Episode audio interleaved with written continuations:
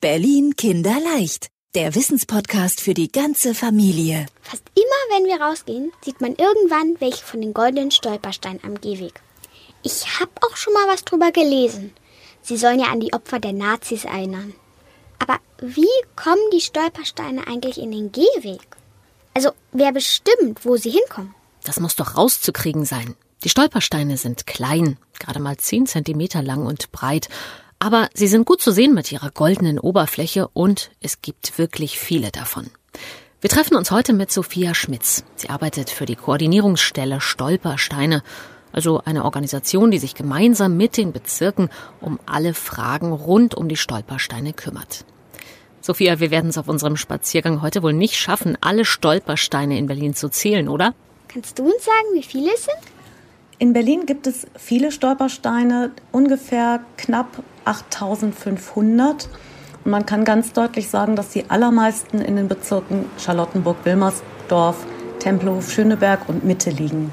Das hat einen ganz einfachen Grund.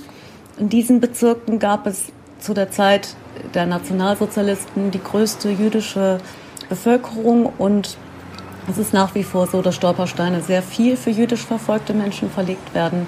Und deswegen kommen Angehörige aus der ganzen Welt und fragen uns, dass wir in diesen Bezirken Stolpersteine verlegen. Irgendwie hat man ja das Gefühl, die Stolpersteine waren schon immer da. Also ich kann mich nicht mehr erinnern, wann ich das erste Mal einen gesehen habe. Aber stimmt es eigentlich, dass die allerersten Stolpersteine noch ohne Erlaubnis verlegt wurden? Ja, das stimmt. Ihr müsst euch vorstellen, dass der Mann, der die Stolpersteine ins Leben gerufen hat, ein Künstler ist und er heißt Gunther Demnig. Und Gunther Demnig hat bei einer großen Ausstellung 1996 mitgemacht, also vor 25 Jahren. Und sein Beitrag zu dieser Ausstellung war es, Stolpersteine zu verlegen. Und er hat in der Oranienstraße in Berlin-Kreuzberg 50 Stolpersteine verlegt, ohne irgendjemand zu fragen, ohne offizielle Genehmigung. Heute ist es natürlich anders. Die Bezirke finden, dass die Stolpersteine ein wichtiger Teil der Berliner Geschichte sind. Wie du ja vorhin richtig gesagt hast, sie halten die Erinnerung aufrecht an Menschen, die mal in Berlin gewohnt haben und die in der Nazi-Zeit vor etwa 80, 90 Jahren verfolgt wurden. Aber wie entscheidet man, warum für ein bestimmtes Haus ein Stolperstein kommt? Ich könnte mir vorstellen, man guckt wahrscheinlich, wo ein Mensch zuletzt gewohnt hat, bevor er von den Nazis gefangen genommen wurde. Aber Sophia sagt, das stimmt nicht hundertprozentig. Ihr müsst euch vorstellen, dass viele Verfolgten nach einer gewissen Zeit der Verfolgung aus ihren Zuhause erstmal weg mussten und in andere Wohnungen ziehen mussten, bevor sie dann auf den langen schrecklichen Weg in den Tod geschickt worden sind. Das heißt, wir versuchen nicht an die allerletzte Adresse die Stolpersteine zu verlegen, sondern herauszufinden, wo die Menschen eben zuletzt freiwillig gelebt haben. Sophia erklärt uns, dass oft Enkel oder Urenkel kommen, die gerne möchten, dass hier in Berlin ein Stolperstein an ihre Verwandten erinnert Manchmal kommen sie extra aus dem Ausland hierher. Viele von ihnen konnten die Oma oder den Uropern nicht mal mehr persönlich kennenlernen, weil sie noch in der Nazizeit umgekommen sind. Umso wichtiger ist es, dass ihre Geschichte nicht vergessen wird. Und dann kann man einfach so einen Stolperstein bestellen? Ich meine, so ein goldener Stein ist ja wahrscheinlich auch nicht gerade billig. Ja, vielleicht müsste ich dazu euch erklären, dass die Stolpersteine nicht aus Gold sind, sondern das ist eine Messinglegierung. Das ist zum Glück gar nicht so kostbar, sonst würden die wahrscheinlich relativ oft geklaut werden. Also sie sehen golden aus, aber das Material ist kein Gold.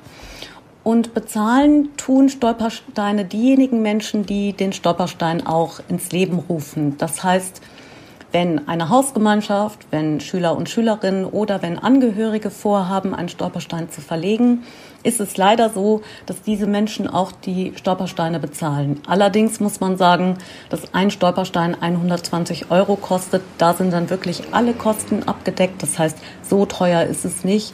Und wenn alle Stricke reißen, können wir den Restbetrag auch mit Spenden auffüllen. Wir sind heute übrigens mit Sophia hierher nach Moabit spaziert, weil wir uns gerne mit dir mal einen Stolperstein und den Menschen dahinter angucken wollten. Hier in der Thomasiusstraße erinnert ein Stolperstein an Willi Löw. Ein Junge, der zur Nazizeit ein kleines bisschen älter war als du jetzt. Willi war zwölf und ein Kind einer jüdischen Familie. Als hier in Berlin jüdische Familien immer mehr unter Druck gesetzt wurden und sogar jüdische Geschäfte und Gotteshäuser angezündet wurden, hat Willis Familie entschieden, ihn woanders hinzuschicken. Damals fuhren Rettungszüge mit jüdischen Kindern ins Ausland.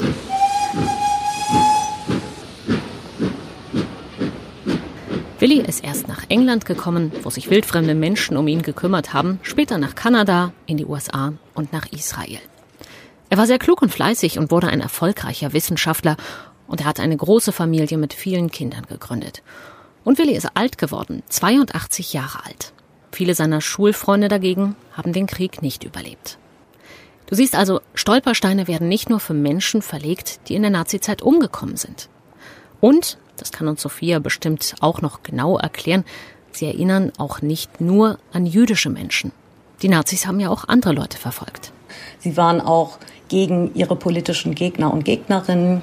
Nazis hatten aber auch etwas gegen Menschen, die homosexuell waren. Nazis hatten Probleme mit Menschen, die eine physische oder geistige Behinderung hatten. Nazis hatten auch etwas gegen Menschen, die zur Minderheit der Sinti und Roma gehören.